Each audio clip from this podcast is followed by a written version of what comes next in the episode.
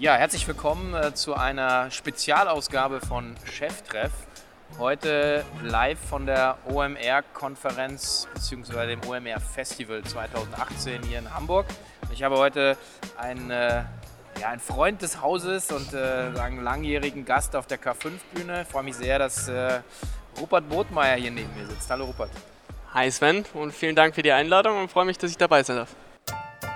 Herzlich willkommen zu Cheftreff, dem Future Retail Podcast von Sven Ritter. Im Gespräch mit den Machern und Innovatoren der digitalen Handelsszene.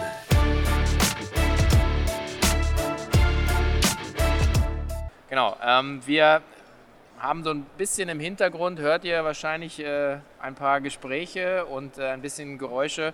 Davon nicht stören lassen. Ähm, der Content, der gleich kommt, wird viel Spaß machen. Ähm, Anlass ist im Prinzip die ja, so auch immer deine, deine Sicht auf den Markt, die, die ich ähm, und, und alle, die sagen, uns als K5 kennen, einfach sehr zu schätzen wissen. Sagen, du hast immer im Prinzip ein bisschen anderen Aufschlag, kommst eigentlich jedes Jahr mit einem, mit einem neuen Thema, wo du sagst, warum man eigentlich E-Commerce nicht, nicht anders denkt. Ähm, was ist so aktuell das Thema, was dich so treibt? Mm, was mich tatsächlich am meisten treibt, ist, wie können wir diesen Status quo, der durch Amazon verfestigt ist, wie können wir den endlich aufbrechen? Weil ähm, je länger wir nach den Regeln weiterspielen, wie heute E-Commerce gedacht und gemacht wird, umso stärker verfestigt sich eben äh, Amazon als der führende äh, Player, vor allem im westlichen Markt. Ja. Und ähm, die haben wieder dieses Jahr 20% Wachstum, 130 Milliarden äh, Umsatz, die erdrücken den ganzen Markt. Und ähm, wie kann man das aufbrechen? Und äh, was heute halt einfach stattfindet, ist im E-Commerce, dass ein Großteil der Gewinne nicht mehr mit E-Commerce und Handel selbst gemacht wird. Also war es früher möglich, mit gleichem Produkt ähm, ähm, bei, gegen Amazon mit gleichen Marketingbudgets anzutreten, ist heute der Fakt, dass allein das Start, äh, Amazon mehrere Quersubventionierungen, Umsatzquellen hat, durch zum Beispiel die Amazon Web Services und die Einnahmen, die sie dadurch haben, legen sie auf pro Kunde um, können dadurch 5 Euro mehr ausgeben für den Kunden als andere Player, weil sie beginnen, ihren Traffic mit äh, Marketingkampagnen zu monetarisieren, also auch der Traffic, der nicht ordert, äh, sind sie in der Lage, weitere 5 Euro pro Kunde auszugeben. Ähm, dasselbe mit den Marktplatzservices, die die anbieten und heute musst du bei gleichem Produkt und äh, bei gleichen Kunden, die du holen möchtest, mit 50 Euro Online-Marketing-Budget gegen 80 Euro antreten, die Amazon ausgeben kann. Und wenn das so weitergeht, trittst du in fünf Jahren nicht gegen 80 Euro Budget an, sondern gegen 130 Euro. Und so wirst du peu à peu aus dem Markt rausgekauft und dafür, darauf muss die Branche eine Antwort finden. Das sind ja jetzt sozusagen dann auch immer zwei, zwei Sichtweisen, weil du hast ja einmal sozusagen den, den klassischen Handel, der im Prinzip ja gegen Amazon sozusagen äh, antritt oder antreten muss. Und du hast die, die Markensicht, also im Prinzip den Markenartikler, der sozusagen entweder sozusagen über Vertriebspartner verkauft oder eben in Direktvertrieb geht. Gibt es da Unterschiede, die da zu beachten sind? Also ich glaube, dass ähm, ähm, ähm, Händler mehr wie Marken agieren müssen und äh, Marken mehr wie Händler. Und äh, es wird sich irgendwo in der Mitte treffen.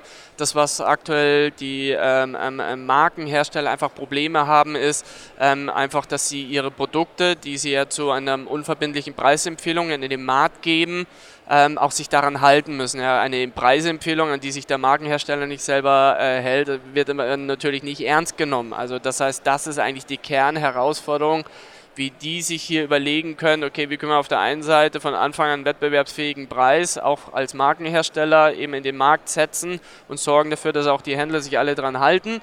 Und ähm, heute ist E-Commerce ein total rationales Geschäft. Also die werden sich immer mehr überlegen müssen, wie kann ich die Werte, die Emotionen, die ja eigentlich meine Marke weckt, wie kann ich die auch im E-Commerce äh, sich widerspiegeln lassen. Und umgedreht, der Händler, der muss verstehen, dass er vom rein rationalen Abverkauf einfach weg muss. Also von kostenloser Retoure, 100 Tage Rückgaberecht, 10 äh, äh, Euro Rabatt, ähm, dann nochmal, ja, Produkte verfügbar, in zwei Tagen kriegst du es. Also mit jedem Datenelement, jedem Service-Element, das der Handel heute kommuniziert, setzt er den Kunden schon den Fokus auf den Preis und äh, Preisführer kann immer nur einer sein. Also müssen wir uns überlegen, was für Datenelemente können wir generieren, die mehr auf die Produkte, mehr auf die Werte, mehr auf die Emotionen einzahlt. Okay, das ist so im Prinzip, wir hatten ja im Vorgespräch auch äh, schon ein bisschen Gelegenheit, uns auszutauschen und Hat es da mal so ein, so ein Claim gesetzt, so dieses Service Thinking, glaube ich, ist so, genau. ist so, ist so ein, ein Gedankenkonstrukt. Gell? Ganz genau. Und ähm, was versteht man darunter? Heute versucht der Handel stark Nachfrage zu decken. Also keine Ahnung, ich suche weiße Sneaker, ich habe zufällig weiße Sneaker, ich biete sie dir an und sage, ich bin der Beste darin und äh, kauf doch bei mir. Ich glaube, das, was jetzt der Handel noch mehr verstehen muss, ist, es gibt keine Daseinsberechtigung für den zehnten Händler, der den gleichen Schuh auch nochmal anbietet, sondern ich glaube, man muss überlegen, was kann ich an Services und Erleichterung gegenüber den Kunden vor der Order anbieten und was kann ich dem Kunden und Service nach der Order auch anbieten. Ja, also zum Beispiel Kellersports, die beginnen jetzt schon über ähm, Premium-Mitgliedspreise besonderen Zugang zu besonderen Sortimenten oder Events anzubieten. Sie bieten ähm, an, ähm, ähm, für eine monatliche Pauschale an mehreren Fitnessstudios teilzunehmen und all diese weiteren Serviceideen, die sie haben, passen halt perfekt zu ihrer Markenplatzierung als der Premium-Sporthändler. Und äh, da wird die Reise hingehen. Also man wird noch viel mehr Kontext zum Alltag der Kunden schaffen müssen. Händler müssen noch mehr verstehen, dass sie viel mehr Alltagserleichterer sein müssen. Für ein Rewe.de würde das bedeuten, wie kann ich meinen Shop an die Essgewohnheiten äh, anpassen, wie kann ich zum Beispiel Vegetariern oder Leute, die sich zuckerfrei ernähren möchten, schnell und einfach durch den Shop führen, wie kann ich es erlauben, Multi-Accounts zu schaffen. Also wenn ich heute einen klassischen Warenkorb mache im, im, im Lebensmittelbereich, dann setzt es sich aus 20 Produkten zusammen. Das ist nach der heutigen Katalogstruktur wie Shops aufgebaut und eine Menge Klicks, die man machen muss. Wenn aber zum Beispiel zwei, drei Familienmitglieder ein und denselben Warenkorb befüllen könnten, könnte man sich das aufteilen. Lauter solche Geschichten, also in diese Denkweisen müssen Händler mehr reinkommen. Okay. Der Philipp Westermeier hatte gerade äh, ein paar Beispiele auf seiner, man sieht seiner State of the German Internet Rede, er hatte auch dieses weiße Turnschuh, äh, Google Ergebnislistenausspielung und dann war eben äh, im Prinzip immer diese, im Prinzip diese, diese ja, sagen Packed Product Shorts sozusagen einfach freigestellt und dann war eben einer, ein Anbieter, der sozusagen dann einfach die Schuhe angezogen mit einer, mit einer roten Trainingshose gezeigt hat. Das ist natürlich sehr auffällig, das ist auch ein sehr plakatives Beispiel, aber es, letzten Endes geht es ja ähm, im Prinzip um, um die, die, das Herausstehen sozusagen aus der Vergleichbarkeit, oder? Also du hast am Eingang gesagt, Preis, darüber kannst du eigentlich, äh, können nicht sich alle Anbieter sozusagen im Prinzip das Spiel gewinnen. Äh, und in diesem Service-Gedanken ähm, das versteckt sich ja auch so ein bisschen äh, mehr vom, vom Kundenbedürfnis her zu kommen. Also eigentlich fast sogar äh, die ganze Company eigentlich, äh, um, um sozusagen den Customer Need drum, drumherum zu bauen, oder? So verstehe ich dich dann auch. Ja, genau. Nee, ab, absolut äh, so ist es. Das heißt, ähm, welchen Mehrwert kann ich eigentlich Kunden bieten? Das wird eigentlich die Kernfragestellung sein. Und die Händler, die das schaffen zu beantworten, werden in meinen Augen die Gewinner sein welchen Grund hat ein Händler, äh, hat ein Kunde, auf meine Seite zu gehen, selbst wenn er kein Budget mehr hat, ja. äh, wenn er nichts mehr kaufen kann. Also welche Daseinsberechtigung hätte ich dann noch? Und das ist, glaube ich, so eine schwierige Fragestellung, die man sich als Unternehmen vornimmt. Und wenn man darauf eine tolle, großartige Antwort hat, dann glaube ich, hat man eine Daseinsberechtigung. Dass es einfach einen natürlichen Bedarf geht, immer wieder auf die Seite zu gehen. Und das muss man, glaube ich, schaffen. Das Beispiel von äh, mit der äh, roten Hose fand ich natürlich sehr plakativ, ist aber auch natürlich sehr simplifiziert. Ja. So einfach ist es Gott sei äh, also was heißt Gott sei Dank ist es leider nicht, aber macht natürlich natürlich ähm, erstmal als, als, als plakative Metapher ist es da, glaube ich, ähm, ähm, sehr beispielhaft und auch gut gezogen. Also wie, ich nenne das immer ein Erinnerungspflaster. Also ich habe drei Sekunden, dass ein Kunde auf meine Seite, also welches visuelle Statement, welche klare Botschaft kann ich dem Kunden direkt so setzen, damit er sich nachher noch äh, an mich äh, sich erinnert. Mhm. Du hast jetzt, wir haben jetzt sagen Sie gleich thematisch reingegangen. Du hast ja auch äh, sagen von deinem Lebenslauf her, du hast im Prinzip Konzernerfahrung, Otto, du hast Businesses aufgebaut, äh, Businesses gegen die Wand gefahren, ja. ja, äh, ja. Und du hast auch viel Beratungserfahrung. Das heißt, du hast ja auch unglaublich viel auch gesehen an, an, an, an existierenden Firmen, die groß sind, klein sind, die schon in der Markt positioniert sind. Ähm, wo, wo setzt man dann eigentlich äh, sozusagen an, wenn man jetzt nicht, man fängt jetzt nicht von null an und sagt, okay, man äh, grüne Wiese, sondern man, man kommt ja dann als Berater rein in, in, in ein Unternehmen, wo halt Strukturen sind, da gibt es schon Produkt, Vertriebswege, Preispolitik, bla bla bla. Also wie geht man da eigentlich rein, wenn man sagt, okay, man, man steht eigentlich vor diesem großen, der großen schwarzen Box Digitalisierung ja. Digitalisierung ja. irgendwie, ja. Also ähm, das, was ich kennengelernt habe, ist, dass gar nicht so sehr die Konkurrenz das Problem ist, sondern dass eher die Innerorganisation das eigentliche Kernproblem ist. Dass viele Unternehmen, viele tolle Leute haben, teilweise auch viele tolle Ideen, sich aber selber irgendwie im Weg stehen, teilweise weil einzelne Abteilungen gegeneinander ab, äh, äh, arbeiten, weil man teilweise an der falschen Stelle faule Kompromisse machen muss, weil man irgendwie jemand nicht auf die Füße treten möchte, mit dem man die nächsten zwei, drei Jahre noch zusammenarbeiten möchte. Und ich glaube, was diese Organisation einfach lernen müssen, ist, und das ist die einzige Hilfe, die wirklich geht, noch mehr aus der Kundenperspektive zu denken und weniger aus der eigenen organisatorischen oder eigentlichen Befindlichkeitsdenke. Das ist einfach gesagt, aber was wir immer feststellen und sehr gute Erfahrungen gemacht haben, ist, wenn man kleine Testballons hochfährt. Also normalerweise gehen wir dann in Unternehmen, die relativ starr sind, so ein und sagen, okay, welche Kategorie habt ihr aktuell richtige Probleme? Also was läuft bei euch so richtig schlecht? Und im zweiten Frage, und welche dieser Kategorien wären für euch eigentlich super attraktiv? Also wir hatten mal mit einem Baumarkt geredet, die hatten zum Beispiel die Kategorie E-Bikes, die lief grottenschlecht bei denen, hat sich miserabel verkauft, hatten die aber ein hohes Interesse, dass sich gut verkauft, weil die pro ähm, Artikel bis zu 1500 Euro äh, äh, bekommen, anstatt ähm, irgendwie 20 Euro, was sie normal für eine schaufeln. Und das sind so dann Themen, wo man sagt, okay, da hast du nichts zu verlieren. Hey, das läuft schon scheiße und beschissen als scheiße geht nicht. Also was können wir machen, um jetzt diese Kategorie nach vorne zu treiben. Das ist eine Kategorie von, lass sagen, wir haben 50 und dort machen wir dann wirklich mal freie Wiese. Wir, notfalls hauen wir eine statische Seite äh, raus ins Web, die nicht direkt angebunden ist, weil wir wissen, wir werden kurzfristig gar nicht so viel Orders generieren, dass ähm, ähm, ähm es irgendwie unsere Systeme kalt stellt. Und da kann man auch in großen Konzernen, in großen Unternehmen ohne politische Befindlichkeit noch diese kleinen Laborversuche machen und mit denen Verbesserungen, die man dort erzielt, mit den Erkenntnissen erzielt, geht man dann in die Organisation rein und schaut mal, wir sind hier mal anders vorgegangen. Schaut mal, wie viel besser das geworden ist. Die Conversion ist besser geworden, die Bestellungen sind höher geworden. Lasst uns das, was wir da gelernt haben, peu à peu adaptieren. Du musst es politisch neutralisieren und musst eigentlich mit Kundenfeedback und neutralen Daten reingehen, sonst hast du keine Chance. Mhm.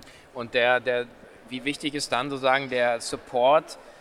Sagen, von, von, von eigentlich ganz oben, dass sozusagen die, die Geschäftsleitung, C-Level oder der, der, der Eigentümer da dahinter sowas steht? Also äh, ich habe immer den Spruch, das, was die Führung oben reinkippt, kriegt sie unten als Verhaltensweise raus.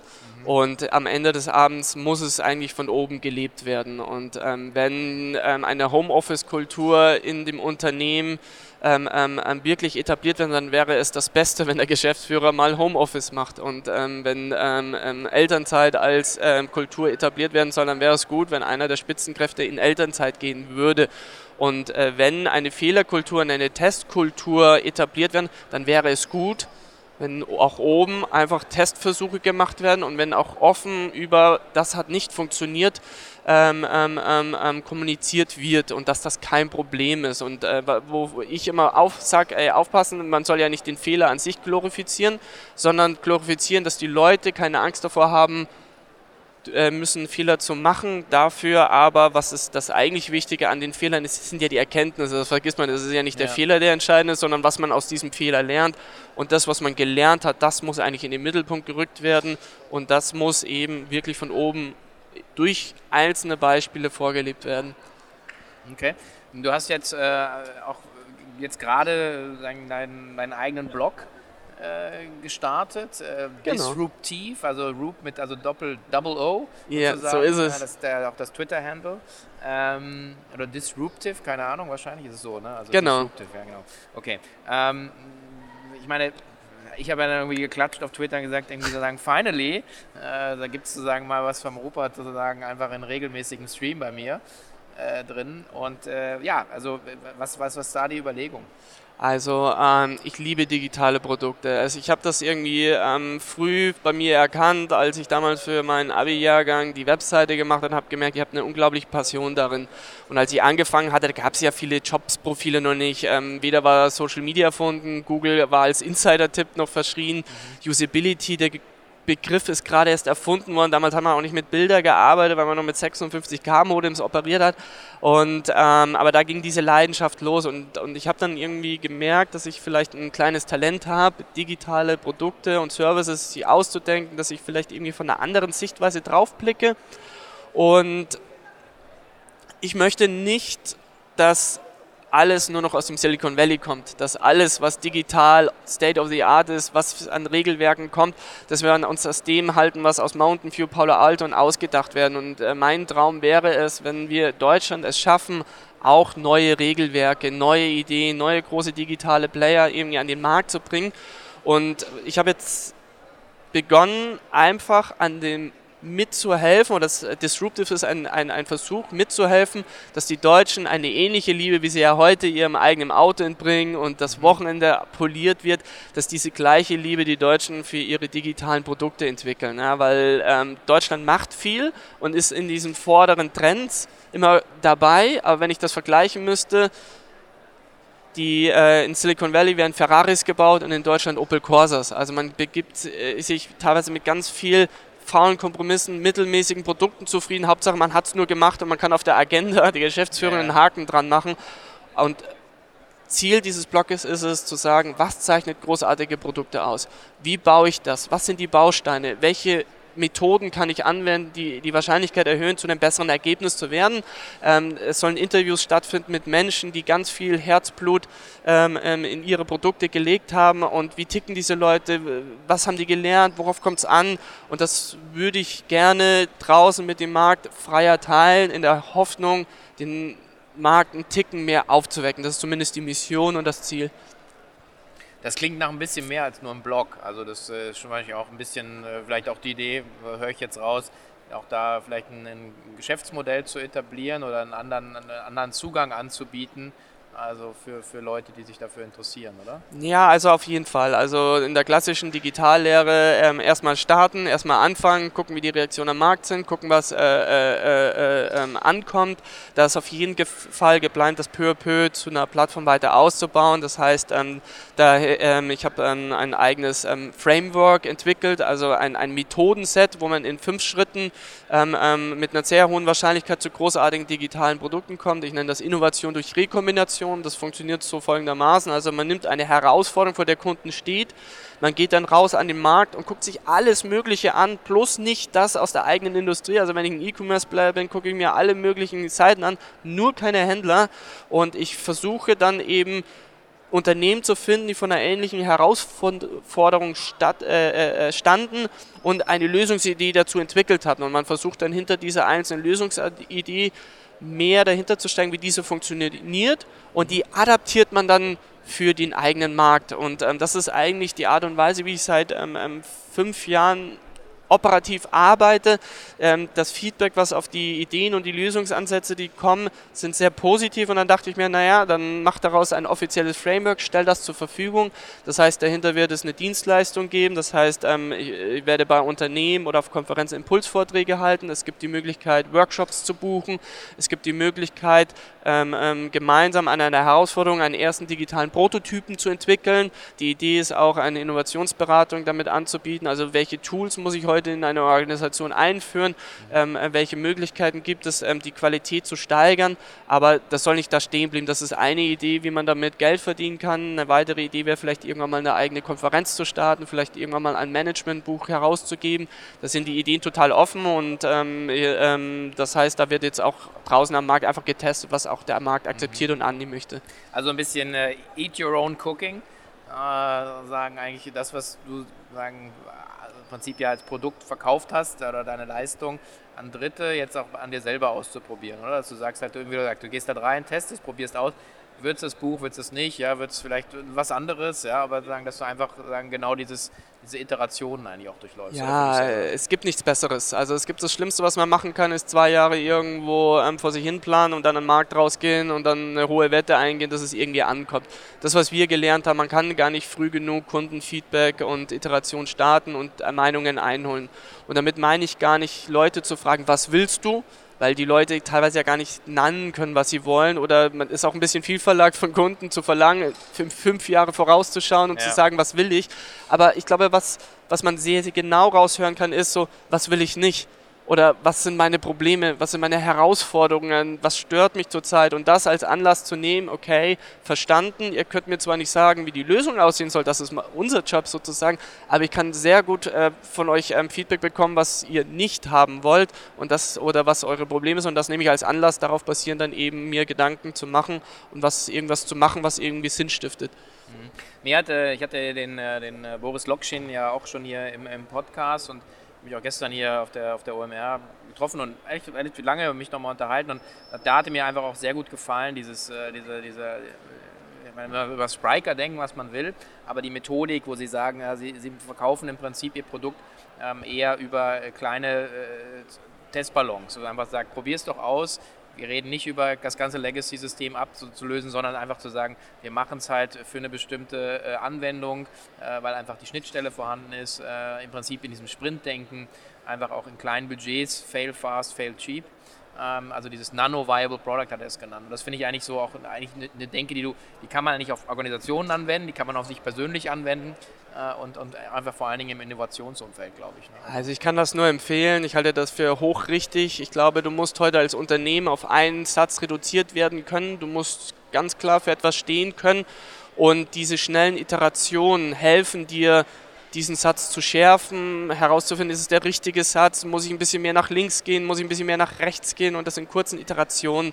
Und ähm, ich habe ausschließlich positive Erfahrungen damit gemacht. Und äh, man wundert sich manchmal, wie schnell ein, ein, ein Produkt an Qualität zulegt. Und äh, wie schnell man dann eigentlich merkt, durch Anpassungen auch von den Kunden dann Feedback zu bekommen, oh wow, äh, jetzt nutzen sie es auch intensiver. Wir haben da jetzt irgendwie etwas, was vorher eher als nicht gut ankommt, irgendwie äh, äh, gelöst. So. Und ähm, ich glaube, eins muss man wissen, Methoden allein sind auch nicht da jetzt das, äh, der neue heilige Gral. Also Methoden sind eine Unterstützung, die helfen mit einer höheren Wahrscheinlichkeit zu guten Ergebnissen zu können. Aber allein die Methoden sind es auch nicht. Es wird immer noch eine Kombination sein von Wissen und Ideen und offenem Denken der einzelnen Leute, aber es ist ein gutes Gerüst, eine gute Stütze, einfach den Leuten äh, Korridoren zu geben, in kurzen Abfolgen einfach ähm, ähm, ähm ein Rüstzeug mitzugeben, einfach äh, besser arbeiten zu können. Mhm. Okay.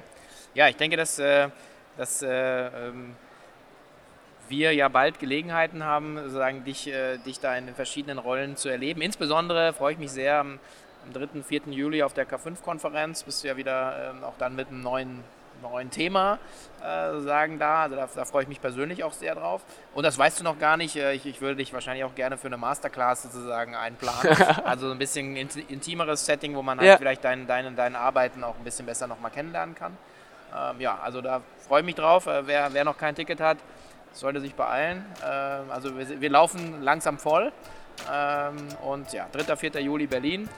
Und äh, bis dahin, vielen Dank fürs Gespräch. Super gerne und vielen Dank, Sven. Ja, wer Rupert live erleben möchte, ist natürlich herzlich eingeladen, am 3. 4. Juli nach Berlin zu kommen auf die K5-Konferenz. Und ähm, zwischenzeitlich kann man sich auch noch den Vortrag von Rupert vom letzten Jahr anschauen zum Thema New Faces of Mobile Shopping auf unserem Blog k5.de. Und wie immer für alle Hörer gibt es einen kleinen Rabattschmankerl, nämlich 50 Euro abgezogen vom Ticketpreis mit dem Kennwort Cheftreff 50. Das Ganze findet ihr natürlich wie immer auch in unseren Show Notes. Ja, und äh, ihr könnt euch natürlich auch darauf freuen, was wir beim nächsten Mal für euch kredenzen werden. Allerdings fingerhakeln wir gerade noch, welche Episode wir raushauen werden. Entweder die erste Folge mit zwei Gründern oder wir präsentieren euch einen, ja, den ersten Gründer, der mal gescheitert ist hier im Cheftreff und offen drüber spricht. Also lasst euch überraschen. Wir hören uns beim nächsten Mal.